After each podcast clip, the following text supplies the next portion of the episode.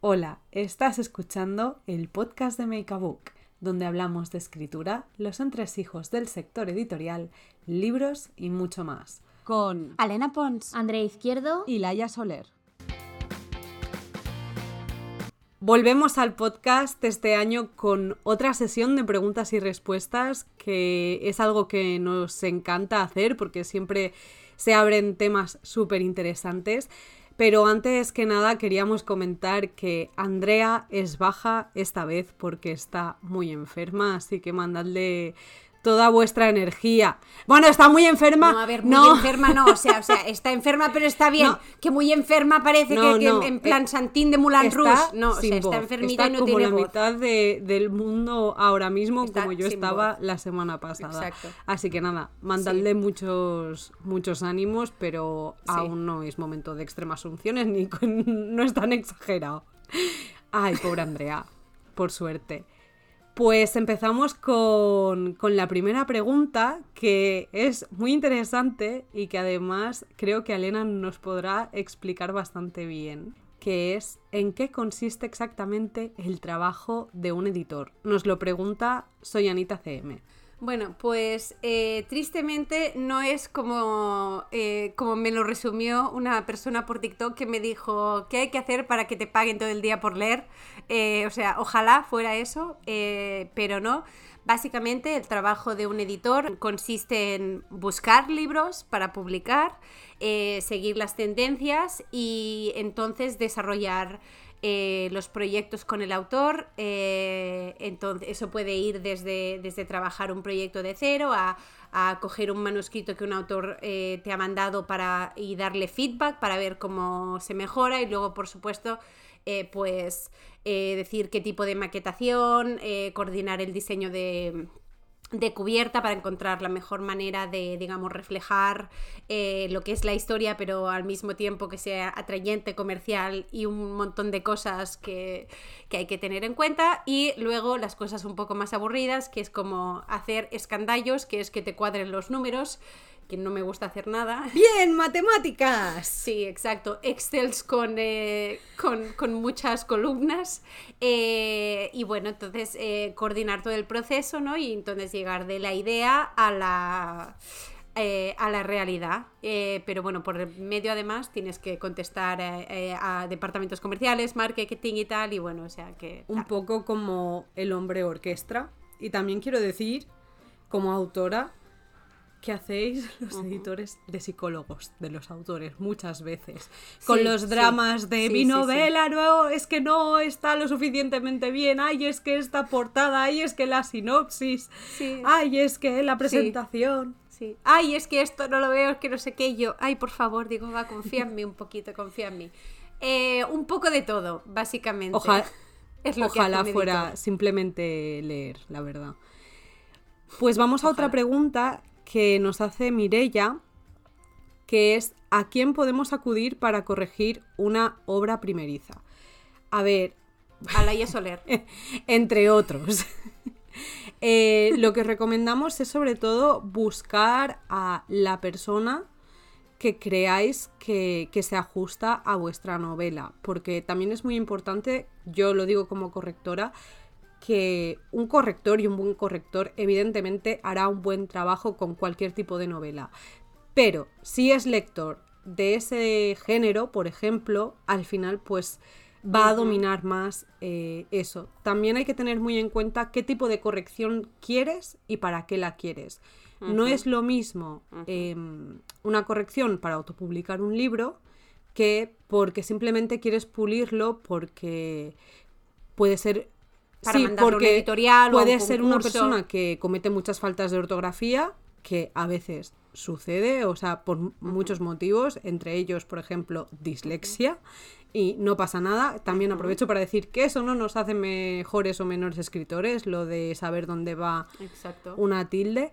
Entonces, bueno, depende un poco de para qué de para qué queráis esa corrección. Recordemos que existe la corrección ortotipográfica, que es básicamente errores tontos y errores de ortografía, estilo, que corrige, bueno, pues lo que es el estilo, como su propio nombre indica, que no haya repeticiones, que la historia pues fluya más, que el ritmo del fraseo, que se entienda que todo, todo. se entienda, porque a veces ya sabemos mm, quienes escribís, seguro que os ha pasado de en mi cabeza sonaba espectacular y al pasarlo a la página decir, pero Es yo soy hablante nativa de este idioma, porque sinceramente no sé cómo explicarlo. Eh, y yo creo que básicamente eso, y está muy ligada con otra pregunta que nos habéis hecho, que es, eh, ¿es imprescindible mandar a un corrector particular antes de mandarle a editoriales? Que nos lo pregunta entre mangas y libros. A ver, yo creo que depende mucho de cómo tú, a ver, yo creo que tú como autor tienes que tener un poco de, de una visión realista y tienes que poder separarte y decir, ostras, este, este texto está, está bien trabajado, entonces obviamente no pasa nada si tú mandas una cosa a una editorial y tiene alguna, algunas faltas, es inevitable, para eso están las correcciones.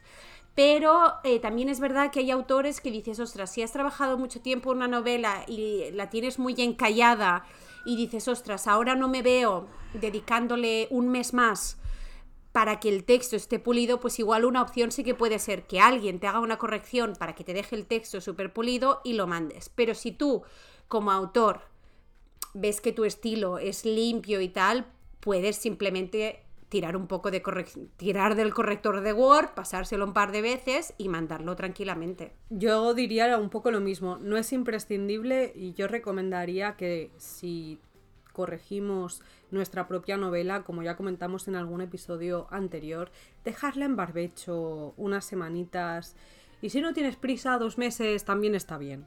Porque Sí. al final es que no leemos lo que hay en, en la página, porque lo hemos leído, releído tantas veces que nuestro cerebro completa, completa los, los huecos, básicamente. Sí, y, y- cosas que ni, te, que ni te encuentras, que luego incluso ahora estamos Laia y yo trabajando en, en un libro increíble, Laia está haciendo la corrección, yo soy la editora, y Laia, que es una correctora eh, im- impresionante, o sea, súper buena, pero entonces yo he encontrado cosas que Laia no había visto, porque claro, se lo ha mirado tanto, que, pero cosas tan tontas que por ejemplo pasa con libros de fantasía, que es que los nombres, como son nombres raros, Claro. Tienes que buscar que estén siempre escritos de la misma manera, cosas de estas, ¿no?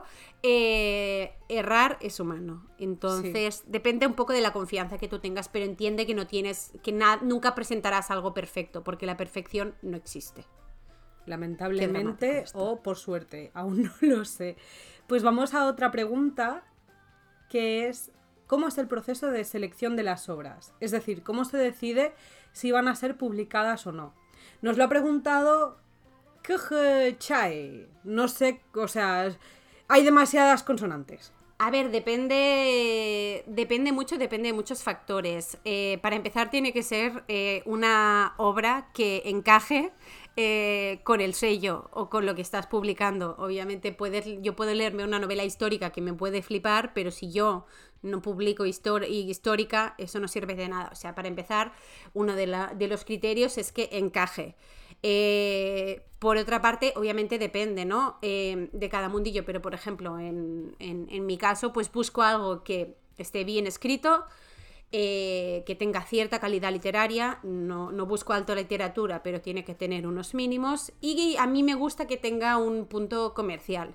Si veo que, que la historia tarda mucho en, en arrancar, tal, eh, probablemente me echaré para atrás, porque significa que tendré que hacer un nivel de, de trabajo de edición que igual no de esto. Además que hasta cierto punto esas cosas que decimos que a la gente le suenan mal, pero que las editoriales son empresas, son negocios, tenemos que vender libros para poder sacar, para poder pagar nuestros salarios y para poder seguir vendiendo libros. O sea que, que claro, hay que tener un poco... Es el gran drama del equilibrio entre el arte y lo que vende.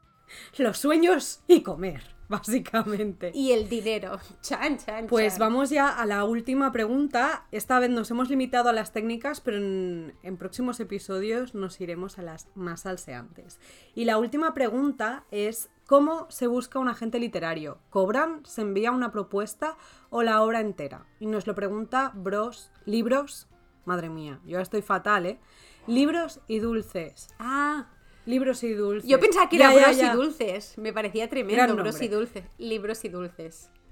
Laia, tú que tienes a gente, cuéntanos. Eh, a ver, eh, la gente pues realmente se busca igual que, una edi- que las editoriales, en Google básicamente, eh, y preguntando a personas de tu entorno que estén en el, en el sector si tienen recomendaciones de agentes, opiniones y, y demás. A veces también puede ser que la gente se aproxime a ti si tu perfil le parece interesante.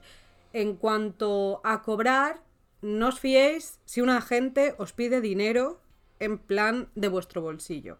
Lo que cobra el agente es siempre em, parte, que normalmente es un 15, un 20, 25 a veces, eh, parte de los royalties y de los anticipos. O sea, porque hace el trabajo y según lo que consiga, cobra. Si alguien os viene, hola, quiero ser tu agente, dame mil euros. No, No, más o menos como las editoriales estas un poco chungas que te piden dinero y te dicen que estás publicando de forma tradicional. Y no es del todo así. O sea que transparencia ante todo. Y nada, creo que lo dejamos ya aquí porque nos quedan unas cuantas. Solo un último apunte, solo un último apunte, añadiendo a lo que ha dicho Laia, diré que así como en Estados Unidos es, es imprescindible tener agente, en España no, hay muchos autores con carreras muy largas que no tienen agente, pero sí que es verdad que los agentes abren otras puertas, pero se puede tener una carrera sin ellos, así que no os estreséis si no conseguís agente o no os estreséis con esto. Es más importante acabar la obra y eso sí, siempre mandad obras acabadas, especialmente si no tenéis agente. Pues ahora sí terminamos aquí el episodio y en el futuro vamos a recuperar esas preguntas así más salseantes cuando esté Andrea Obviamente, para poder compartir el té. para poder hacer la hora del té, exacto. Y nada, muchísimas gracias a todos y todas las que nos habéis enviado vuestras dudas, vuestras preguntas. Esperamos haber solucionado algo de lo que teníais en mente. Como siempre tendréis el post en Instagram y nos escuchamos muy pronto. Adiós. Chao.